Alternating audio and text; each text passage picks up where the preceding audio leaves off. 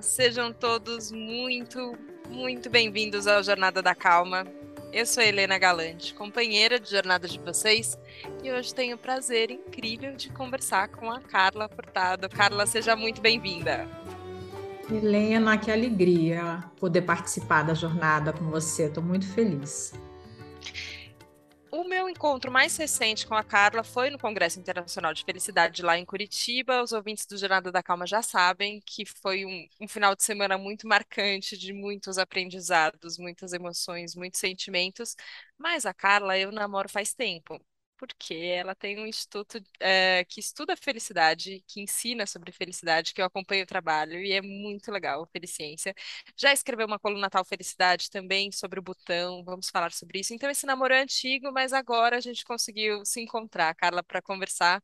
É, e eu fiquei muito tocada justamente por, pelo tema que você trouxe na sua palestra sobre uma possibilidade da gente florescer é, e eu amei que você escolheu essa palavra, e eu queria entender mais por que que você escolheu justo essa, entre tantas que a gente poderia ter de sinônimo, em tempos que são tão complexos, né? Em tempos tão difíceis, e acho que a gente tem um consenso que estamos vivendo num tempo complexo e difícil. É, e acho que tem um momento da gente falar sobre as dores e as dificuldades, e esse momento é importante também.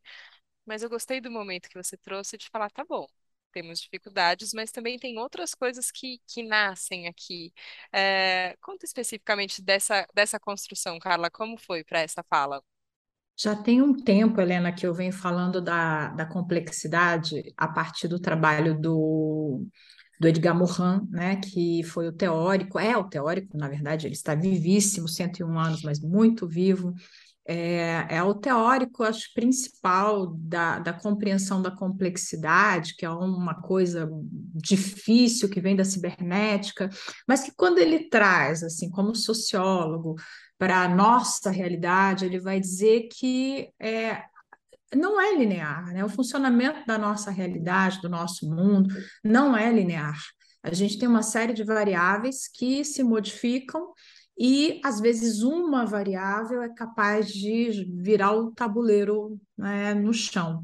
A gente é, tem agora, todo mundo vivo tem um, uma memória que é a pandemia. Então, eu acho que dá para a gente falar sobre o que é a complexidade olhando para o que foi a deflagração da pandemia. Então, a ciência vai dizer, provavelmente, a gente nem tem certeza disso, mas um vírus e uma célula humana. Então, imagina, um vírus, ele só precisava de uma célula humana, é, talvez em Wuhan, na China, e olha o que nós estamos vivendo quase três anos depois, né? Isso é complexidade.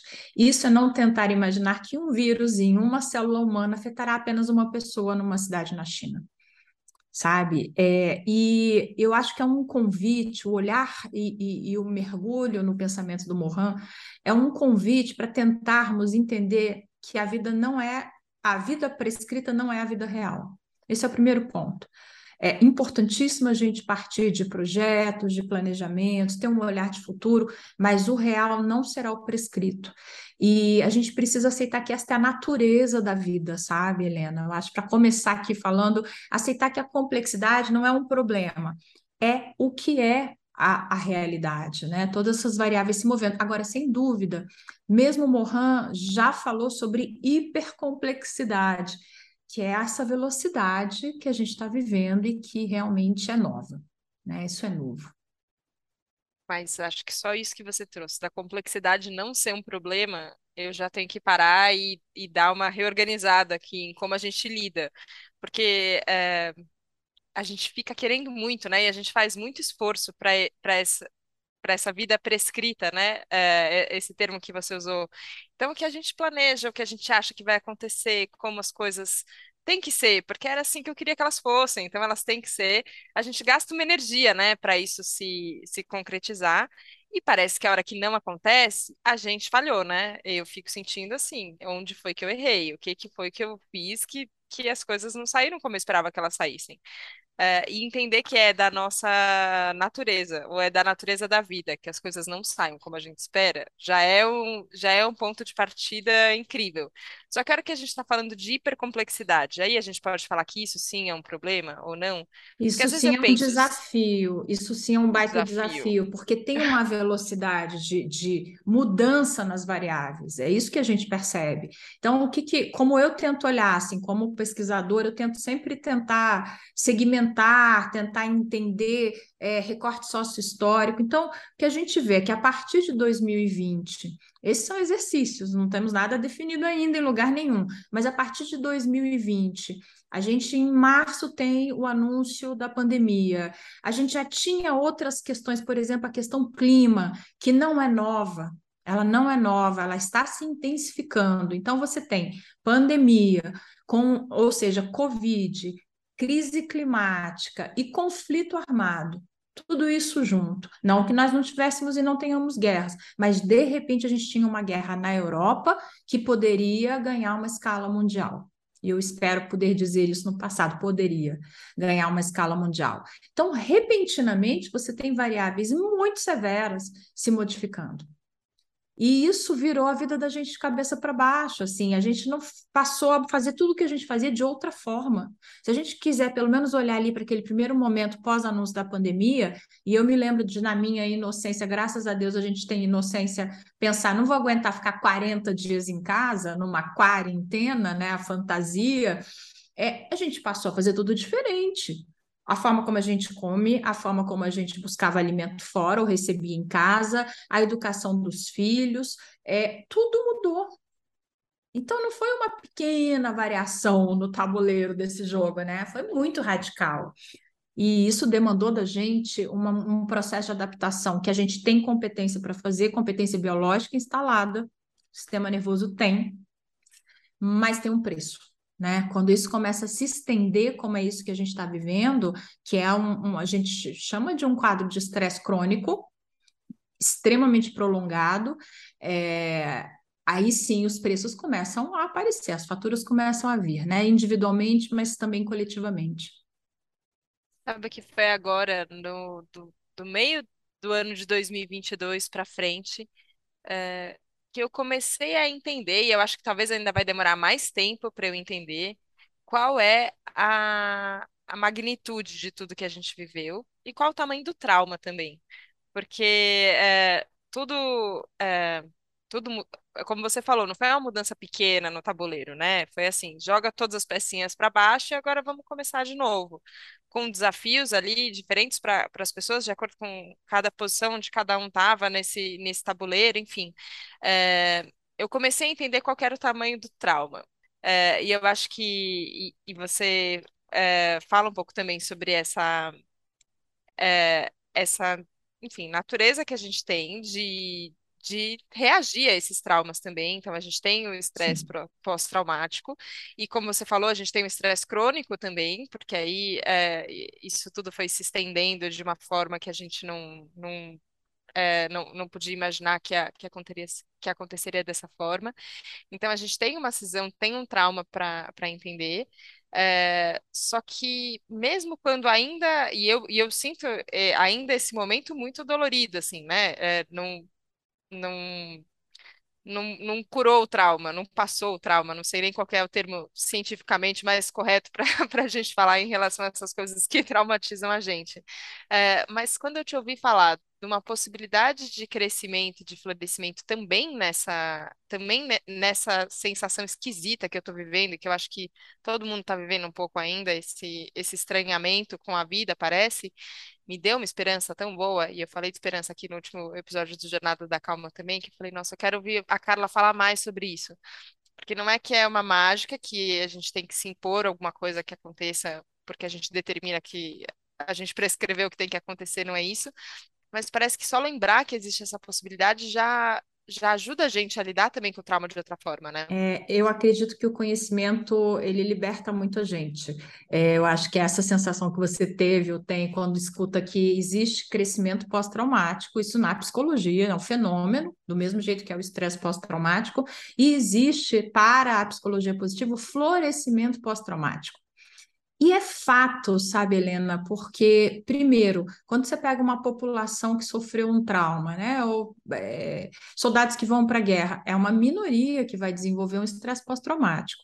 Então, é um percentual pequeno. Então, não somos todos nós que estamos atravessando isso, que estamos no estresse pós-traumático, vamos sofrer isso. É, a maioria de nós, de certa forma, é, guardado todo o respeito ao luto de é, milhares de famílias, é, a maioria está desenvolvendo é, competência, habilidade, competência no sentido de habilidade, porque a gente desenvolve habilidade diante da restrição. É, então, situações de restrição fazem com que a gente também é, tenha que desenvolver habilidades. Não estou aqui, de novo, fazendo apologia de vamos botar todo mundo em situação de restrição, não é isso. Mas é assim que a gente funciona. É a criança que não consegue alcançar alguma coisa que faz os primeiros movimentos para se esticar, isso é restrição. Então, ela faz os primeiros movimentos para se esticar e poder alcançar. Então, é isso, assim, a gente também é, não tem mais o, primeiro, o mesmo cérebro que a gente tinha, o mesmo sistema nervoso central que a gente tinha antes da pandemia. E tem coisas, sabe, que é, isso eu converso com grupos quando eu estou trabalhando. O que, que você não gostaria de fazer do jeito que você fazia antes mais? Que isso é importante, trazer a, a consciência. É, a gente precisou mudar, precisou, foi obrigatório, mas o que, que não me interessa mais que existia naquela vida? O que, que também vem como uma mudança que traz ganho, no sentido de ganho de sentido de vida, ganho de, de estilo de vida, de qualidade de vida.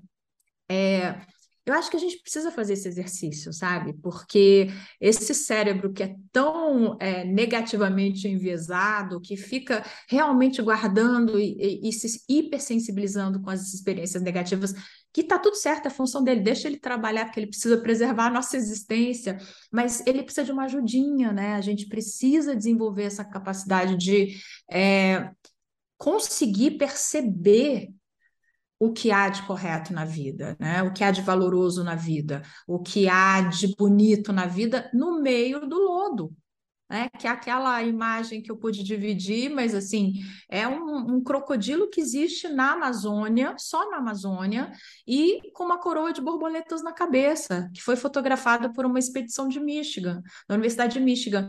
É, é o animal que eu não desejo ter perto de mim com a borboleta que eu adoro.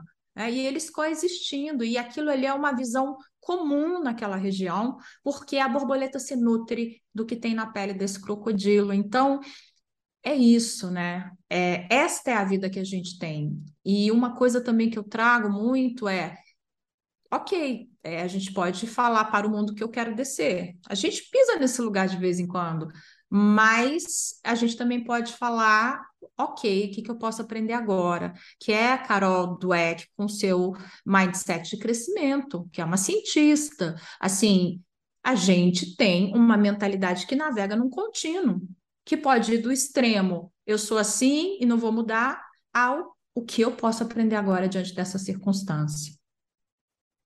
Carla do céu, como é importante falar disso, porque a gente tem essa vontade, né, às vezes, de parar, que é uma vontade de desistir, né, assim, que ela para, tá demais, é muito, não dou conta, é, e ok, só que esse momento também passa e você pode olhar para ele com, com uma cara de o que, que, que, que então eu posso aprender agora. A gente estava conversando um pouquinho antes de, antes de começar, inclusive, a gravação aqui, que você me contou, eu não sabia que a sua primeira formação é em jornalismo, achei muito legal. É, só que muitas coisas aconteceram com você para você chegar hoje, e eu acho que muitas vezes você teve que olhar e falar, ok, o que que eu posso aprender com isso? Como é que foi, Carla? É, você tem quantos episódios para eu te contar essa história? Vamos lá. Esse episódio, gente, vai durar muitas horas. Não, é, existe uma questão profissional, né, que me direcionou para outro caminho. Eu tinha alguns sonhos algo. Tem um sonho que eu ainda tenho, que é a agência humanitária. Esse era um dos meus sonhos iniciais de carreira com 17 anos. Primeiro, a gente escolhe uma profissão muito jovem, mas eu não errei, queria dizer, quando eu escolhi jornalismo. Eu ainda sou uma jornalista, eu ainda tenho uma jornalista viva dentro de mim, e ela me ajuda a escrever quando eu tenho que escrever ciência, ela me ajuda muito, essa jornalista. Então, é, eu fiz toda uma carreira na área de comunicação, na área de comunicação e estratégia. Então, eu nunca fui para veículo. É, isso foi até os 45. Aos 45, é, eu é, já estava numa curva descendente de imensa insatisfação, profunda insatisfação. Aquilo era infelicidade. Depois de ter sido feliz fazendo o que eu fazia, e eu decido fazer uma virada. Essa virada é, começa, eu tenho, tinha 45, ou seja, tem oito anos hoje. Tem muito pouco tempo que houve essa virada. Só que o que eu digo, sabe, Helena, para quem está mudando de carreira, ou ou que não aguenta mais, ou que precisa fazer uma virada, é que ninguém começa do zero, sabe? A gente não começa do zero. Imagina se com 45 eu estava começando não, eu estava começando com 45 anos de idade. Então, a velocidade que a gente consegue ganhar numa segunda encarnação profissional é muito maior. A gente é mais safa, tem rede de relacionamentos, tem conhecimentos, tem expertises, e assim foi. E aí eu mergulhei no, no caminho da psicologia positiva, depois, e aí uma coisa foi depois da outra, e eu sigo numa velocidade louca.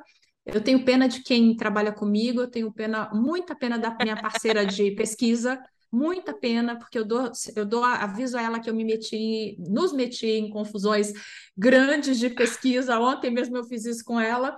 E eu falo, olha, não tenho tempo a perder, nós temos já este compromisso e assim eu vou, né? E assim eu tenho ido. Mas é, isso aconteceu e aconteceram questões de saúde também ao longo da minha vida. Então, eu tenho um histórico de enfrentamento de câncer é, mais de uma vez. Então, assim, tem essas variáveis que dizem assim: olha, bora viver, porque é, não é eterna essa brincadeira. Ela é boa, mas não vai durar para sempre. Então, eu tenho também esse compromisso muito profundo é, hoje e com a maturidade, que eu acho que é uma coisa muito bacana a gente dizer, assim, a idade traz para a gente, é, é, o colágeno vai embora, mas outras coisas incríveis chegam, que é a sua, a sua capacidade de tomar decisões mais assertivas, a sua estabilidade também. Então, é, todo essa, esse caldo de vida, de questões de saúde, com questões profissionais, me puseram aqui nesse lugar conversando com você.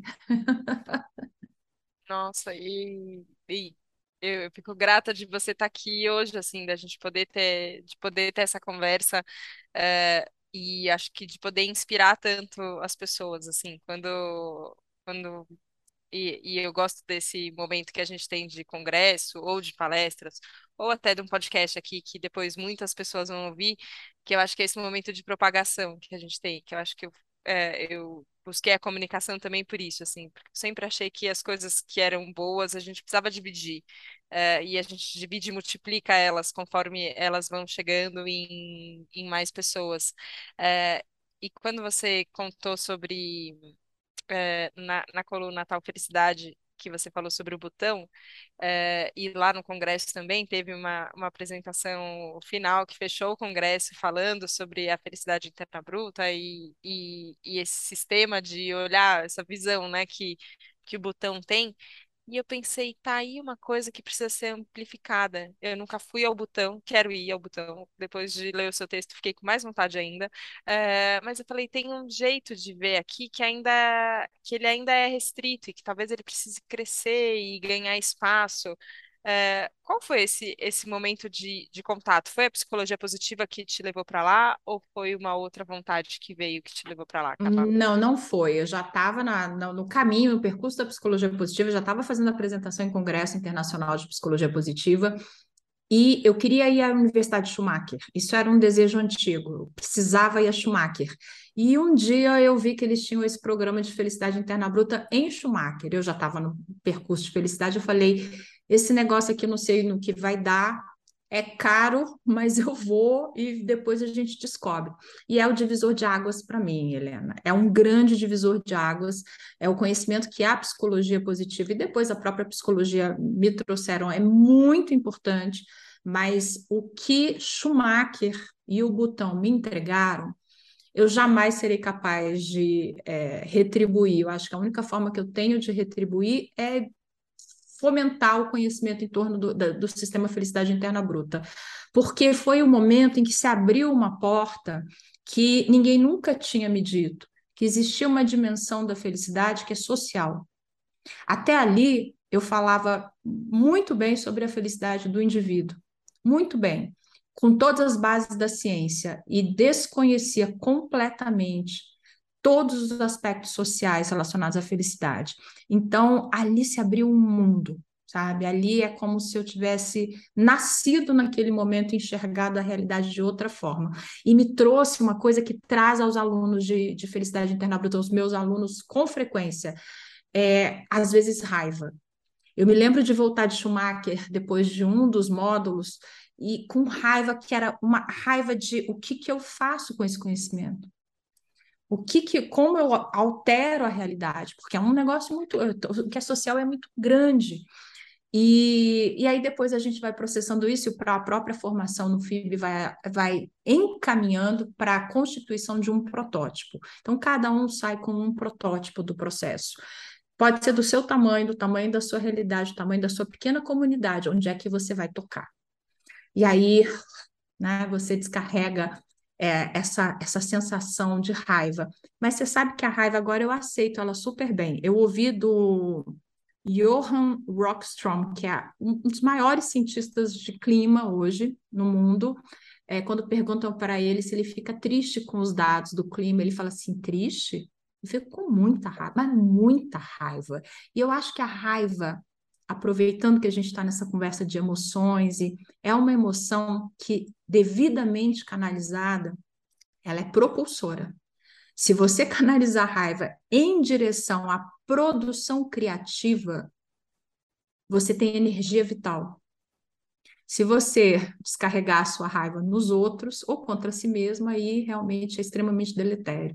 Mas o bom é a gente fazer dela realmente uma, uma energia é, para propulsão, né? O que eu posso fazer com o que eu tenho nas mãos agora e contra isso que me deixa tão indignada, né? Agora, essa indignação, e, e eu acho muito sábio quando a gente tenta colocar isso dentro de um, ok, da- qual é a minha realidade agora, o que que eu posso fazer agora, e no final, o que está ao meu alcance, né? O que está ao alcance das minhas mãos, do meu coração, das pessoas que eu estou em volta. Só que não é simples, eu, eu vejo isso e eu, e eu sinto muitas vezes é, eu essa dificuldade de é, ler o cenário onde eu estou e entender também qual é o, é qual é o nosso poder de ação. É, e às vezes eu acho que talvez eu caia na tristeza. É, e, e você fala, nossa, tá tudo perdido, e agora? O que que a gente vai fazer? E aí você fica num lugar de inação. E às vezes se sentindo muito pequeno, né? É, e quando a gente fala de problemas complexos ou de mudanças sistêmicas, de fato, eu sozinho é muito pequeno mesmo, assim, né? Qual é só que é, eu vejo todas as pessoas que falam sobre mudanças e que são é, motivadas a fazerem mudanças, que elas não se apequenam de forma nenhuma. É, e elas sabem qual que é o, qual que é o poder de ação, aí sim, de um indivíduo, mas também desse indivíduo em comunidade. É, como foi para você, Carla, entender qual era, qual era o sistema onde você estava e, e qual que era os, qual que era o seu tamanho nessa ação? Qual que era o papel que Olha, era o seu? tem, tem, tem um momento, assim, é importante a gente dizer que nem sempre a gente consegue agir, né?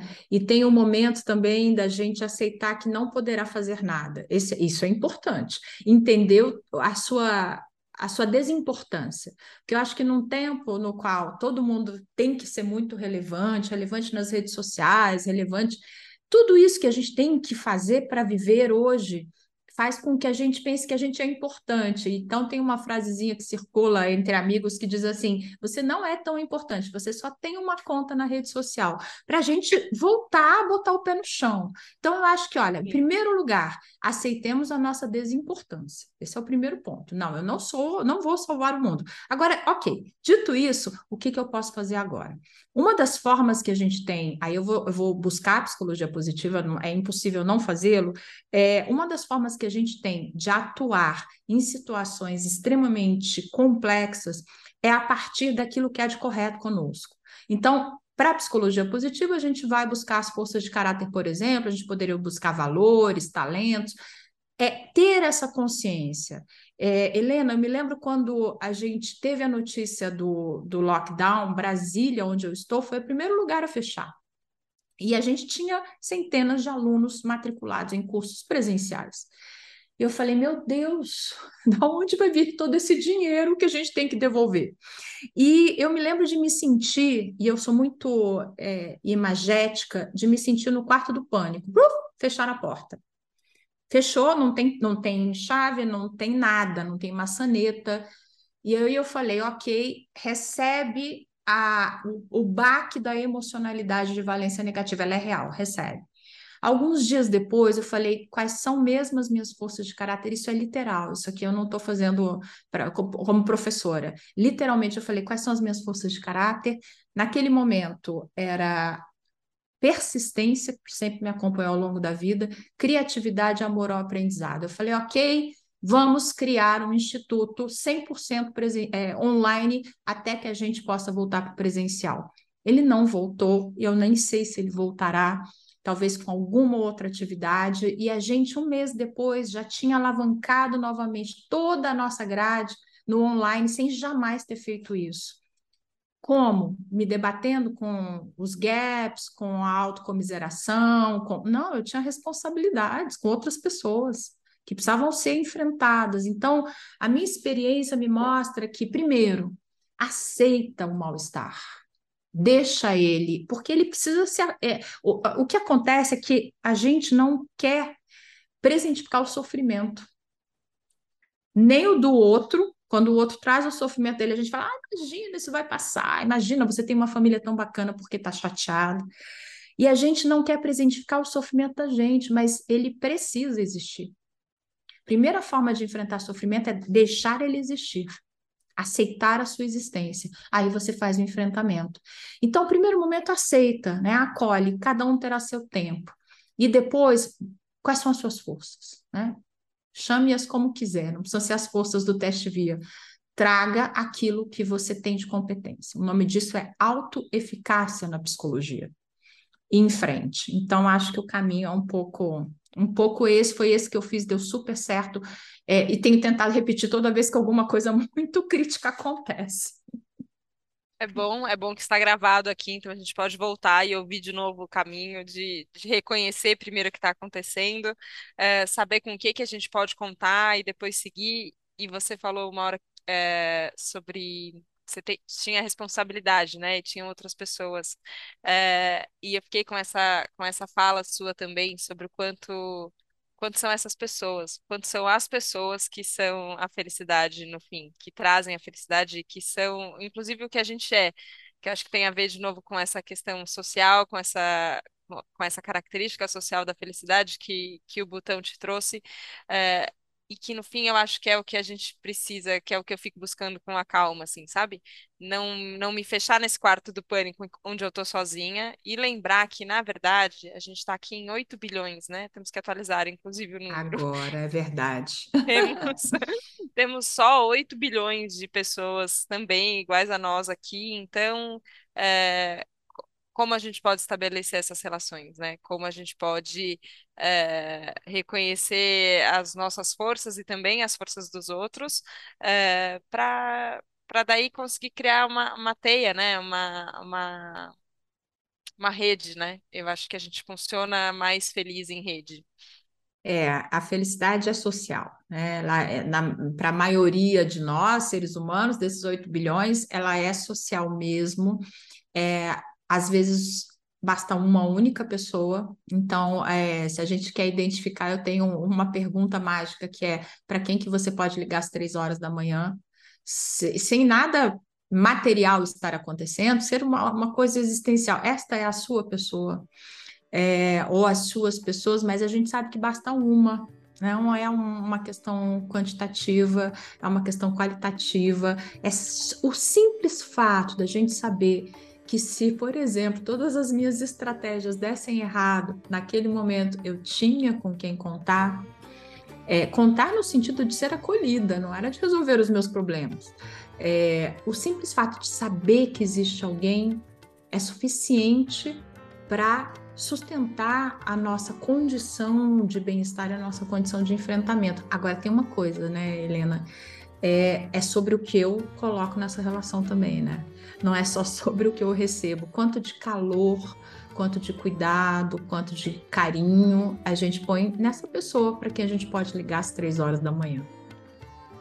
A gente tem que ser a pessoa que aceita a ligação também às três da manhã, né? Para poder ser a pessoa que pode ligar às três da manhã. E eu acho que isso é a beleza, é essa reciprocidade, que ela nem sempre acontece da mesma forma, né? É, muitas vezes eu penso isso assim, eu já fui tão ajudada por pessoas que no fim eu nunca pude ajudar, mas talvez eu ajude outras pessoas que hum. é, foram ajudadas por. É, não é exatamente é, uma tabelinha do Excel, né, que entrou e saiu no, no, pelo mesmo lugar, não é assim. É, mas essa disposição do que a gente coloca na relação é muito, é muito importante mesmo e de receber.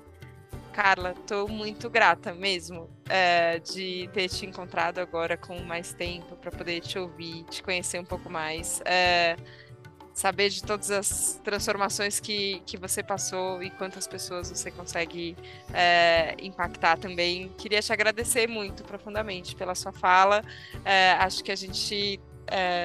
Eu vi muitas flores brotando aqui, sabe? De, de talvez becos que pareciam sem saída, é, de lodos bem lamacentos, assim, que a gente fala, nossa, aqui não vai ter jeito. Você fala, não, peraí, tem um jeito sim.